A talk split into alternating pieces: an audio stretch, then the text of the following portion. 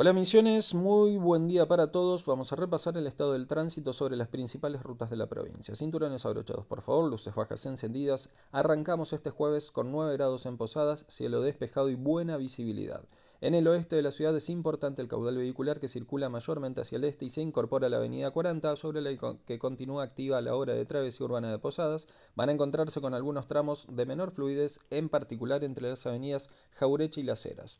El acceso sur, por otro lado, presenta un incesante caudal de vehículos circulando en mayor medida en sentido norte-sur y se mantiene fluido el tránsito por el momento. Recuerden priorizar la circulación por el carril derecho y utilizar luces bajas encendidas en todo momento.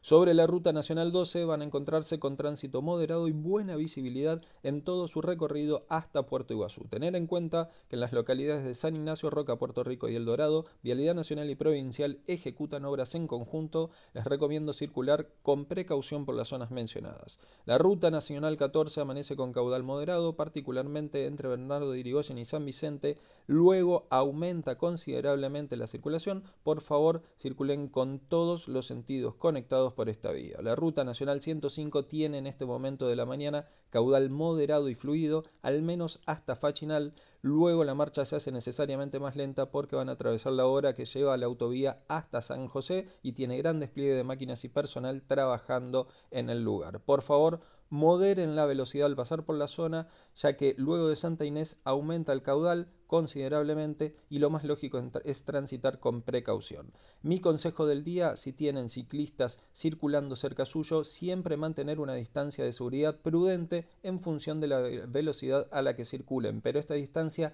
nunca debe ser menor a 20 metros. hemos terminado por hoy, les informó Néstor Ferraro para Reporte de Tránsito Misiones.